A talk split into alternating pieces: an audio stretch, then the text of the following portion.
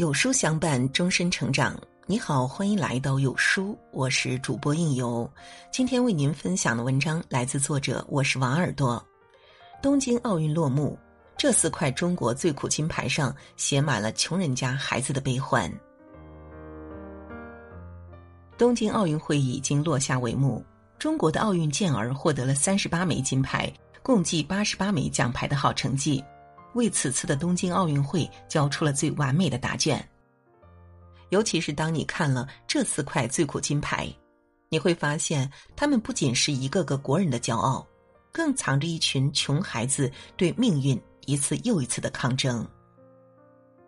他是为中国体操夺下九年首金的吊环冠军，也是用一记歪头杀折服亿万观众的奥运男神。他就是刘洋。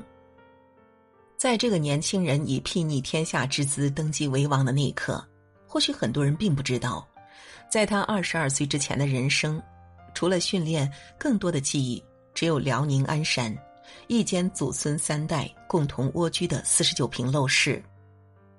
一九四四年，刘洋就出生在这里，一个双下岗职工家庭。刘洋的到来没有给这个家带来什么新气象。反倒是因为多了一口人，早出晚归打零工的父母忙碌的更加筋疲力尽。等到刘洋五岁，他就被送进了鞍山市体校练习体操。刘洋是个勤奋懂事的男孩，在全国年轻的体操选手中实力屈指可数。这是刘洋的启蒙教练孔凡启对那个五岁男孩的最初印象。二零零四年，八一队来鞍山选拔人才。教练一眼便看中了训练刻苦的刘洋，这也就意味着刘洋要远走他乡，接受更为严苛的专业训练。那一年，刘洋十岁，因为家庭贫困，刘洋基本上得不到什么后援。为了节省路费，少年一次又一次的放弃和家人团聚的机会。有时候实在熬不下去了，才会开口向父母要钱，最多一次也只要了三百元。后来参加比赛有了工资和奖金，刘洋第一时间想到的不是买点年轻人喜欢的东西，而是寄回了家。在同学和教练的眼中，刘洋一点也不像九零后，自律的像一个老古董。只有刘洋自己明白，比起其他人，他没有一点犯错的余地。吊环上的每一次腾空和下落，牵系的不仅是他的前途，更关系一个家庭的命运。孩子这十六年太不容易了，能走到今天，作为父母的我们有些内疚。二零一六年看到儿子站在里约奥运会的赛场上，刘洋的母亲再也抑制不住积压多年的泪水，但是这句话到了刘洋那儿，却化作了一腔无怨无悔。我从二零一三年十月到现在没有回家，每当就要坚持不住的时候，我就想。只要我比别人多坚持一分钟，就多一分机会，就有机会获得更好的成绩，就能让爸爸妈妈过上好日子。也许是对胜利太过渴望，年轻的刘洋预赛第一，却在决赛中失误，和奖牌擦身而过。虽然在里约赛场上他没能实现自己的奥运梦想，但是赛后他终于可以带着家人搬进更加宽敞的新房。如今二零二一，刘洋不仅摘取了桂冠，未来还有更美好的日子等着他和他的父母。刘洋被八一队看中那一年，一个十五岁的石家庄女孩默默走进了河北省田径队的大门。她留着短发，胖乎乎的脸蛋儿稍显稚嫩，眼神却无比坚毅。知道她的同龄人都会对她竖起一个大拇哥。因为这个被铅球队选中、名叫巩立姣的女孩天生神力，八九岁时就可以轻松举起一个车轱辘。只是大家不知道的是，为了让巩立姣练习铅球，她的父母几乎掏空了家庭，不是因为学费太贵，而是这个家太苦。巩立姣的母亲心脏有四个支架，父亲腰椎也不好，做过手术，可以说这个家庭基本丧失了劳动力。但是为了女儿有一技傍身，父亲当年咬着牙说道：“只要她愿意就去上，要学费就掏钱。”炎炎烈日下，父亲去工地搬砖，母亲把家里种的麦子、玉米全卖了，勉强给巩立姣凑齐了上体校的学费。我们农村家庭条件也不好，巩立娇虽然是家里最小的孩子，但一直很懂事儿，从小就不让父母操心。那个时候家里没有钱，只能借钱送他去比赛。多年以后，巩爸爸回忆往事，话语虽有些无奈，但神情却无比笃定。面对这样一对含辛茹苦的父母，巩立姣唯一能做的就是努力、努力再努力。他每天训练投掷二百次以上，投掷重量超过一吨，手上长满厚厚的老茧，不定期就得拿小刀把它们割下来。终于，巩立姣进了省队，有了工资。家里欠下的债务可以一点一点还上了。二零零九年的山东全运会，巩立姣夺得人生首金。他当时说了这样一段话：“父母省吃俭用，舍不得吃肉。我哥哥家的孩子经常盼着我回去，可以改善伙食。等奖金发下来，我就给父母在鹿泉买套有暖气的房子。村里的房子冬天太冷了。”原来父母的辛苦，女儿一直看在眼里，藏在心间。从前家里穷，吃顿肉都是件奢侈的事情。为了省钱，爸爸妈妈不怎么烧柴，冬天家里嘎嘎冷。一年又一年的坚持，三十二岁的巩立姣终于为自己和家人迎来了最高光的那一刻。东京奥运会中国田径首金，女子铅球冠军。这一刻，我等了二十一年。这是我训练铅球的第二十一年，所以说人一定要有梦想，万一实现了呢？巩立姣夺冠那天，在他的老家石家庄，乡亲们争相庆贺。四天后，在广东湛江，我们感受到了更为惊天的热情，因为这里诞生了一位十四岁的天才少女——跳水冠军全红婵，十米跳台五个动作，三个满分。总成绩四百六十六点二，打破世界纪录。这一天注定是全红婵封神的日子。但是接下来曝光的一段采访却让所有人破防了。我的妈妈生病了，我不知道她得了什么病，家里需要很多钱才能治好她的病，我就感觉自己也得挣钱，好寄回家给妈妈治病。爸爸妈妈一般告诉我不要想太多。我也不敢跟他们讲训练中的苦，怕他们知道。十四岁，也许很多同龄人还依偎在父母身边，心安理得的接受宠爱。全红婵这个全家年收入不超过两万、低保户家庭出生的女孩，早在七岁那年就被教练带到了湛江体校练习跳水。这个家庭有五个孩子，全红婵排第三。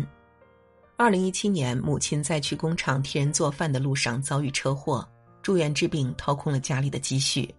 因为后遗症，母亲需要常年吃药。除此之外，家里还有患病的爷爷。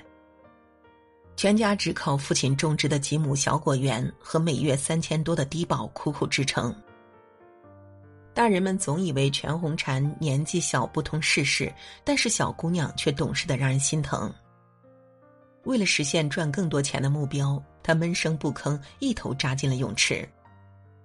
教练何威仪评价道：“在同年龄、同一批运动员里，他是最投入的，每次训练都全力以赴，路上跳每天都要跳二百到三百个。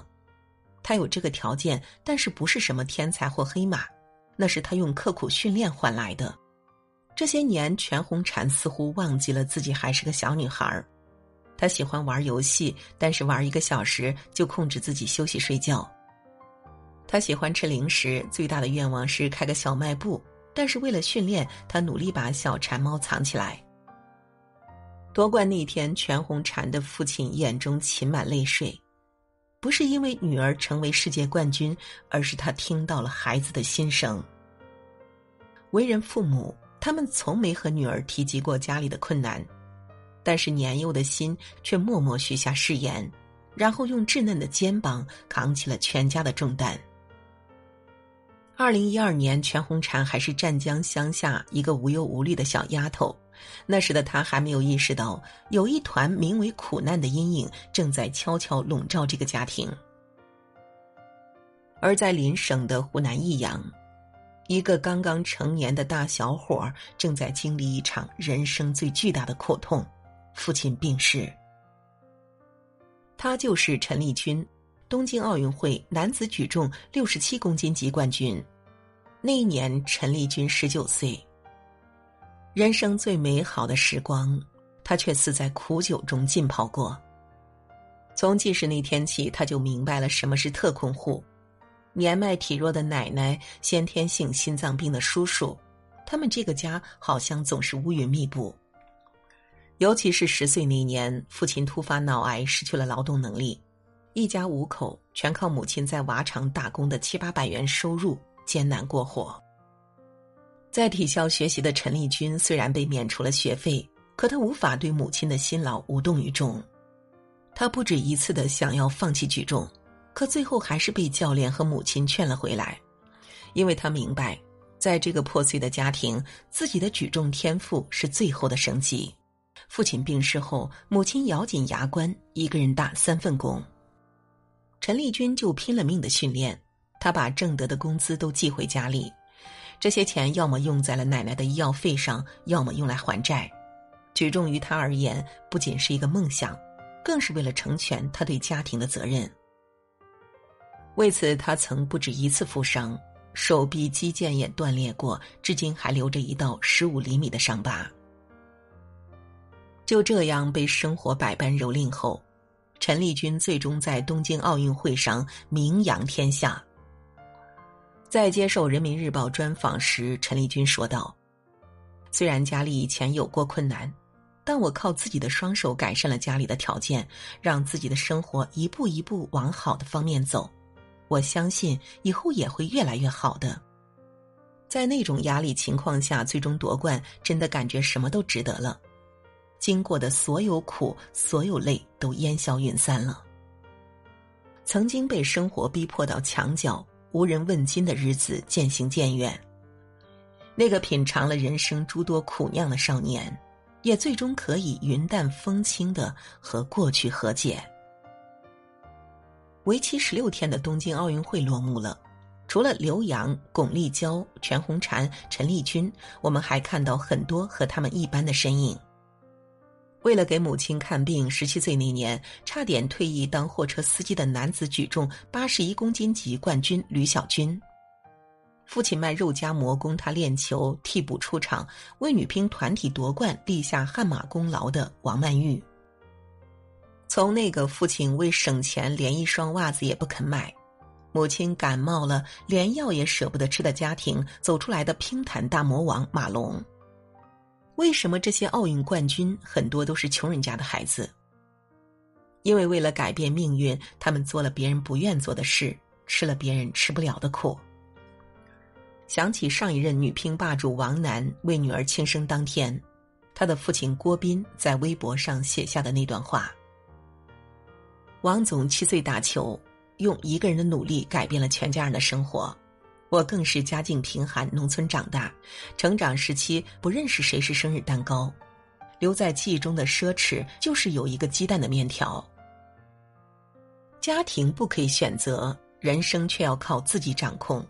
有出息的孩子留给他再多的财富，他也用不着；没出息的孩子留给他的财富越多，越害了他。有志者事竟成，破釜沉舟，百二秦关终属楚。苦心人天不负，卧薪尝胆，三千越甲可吞吴。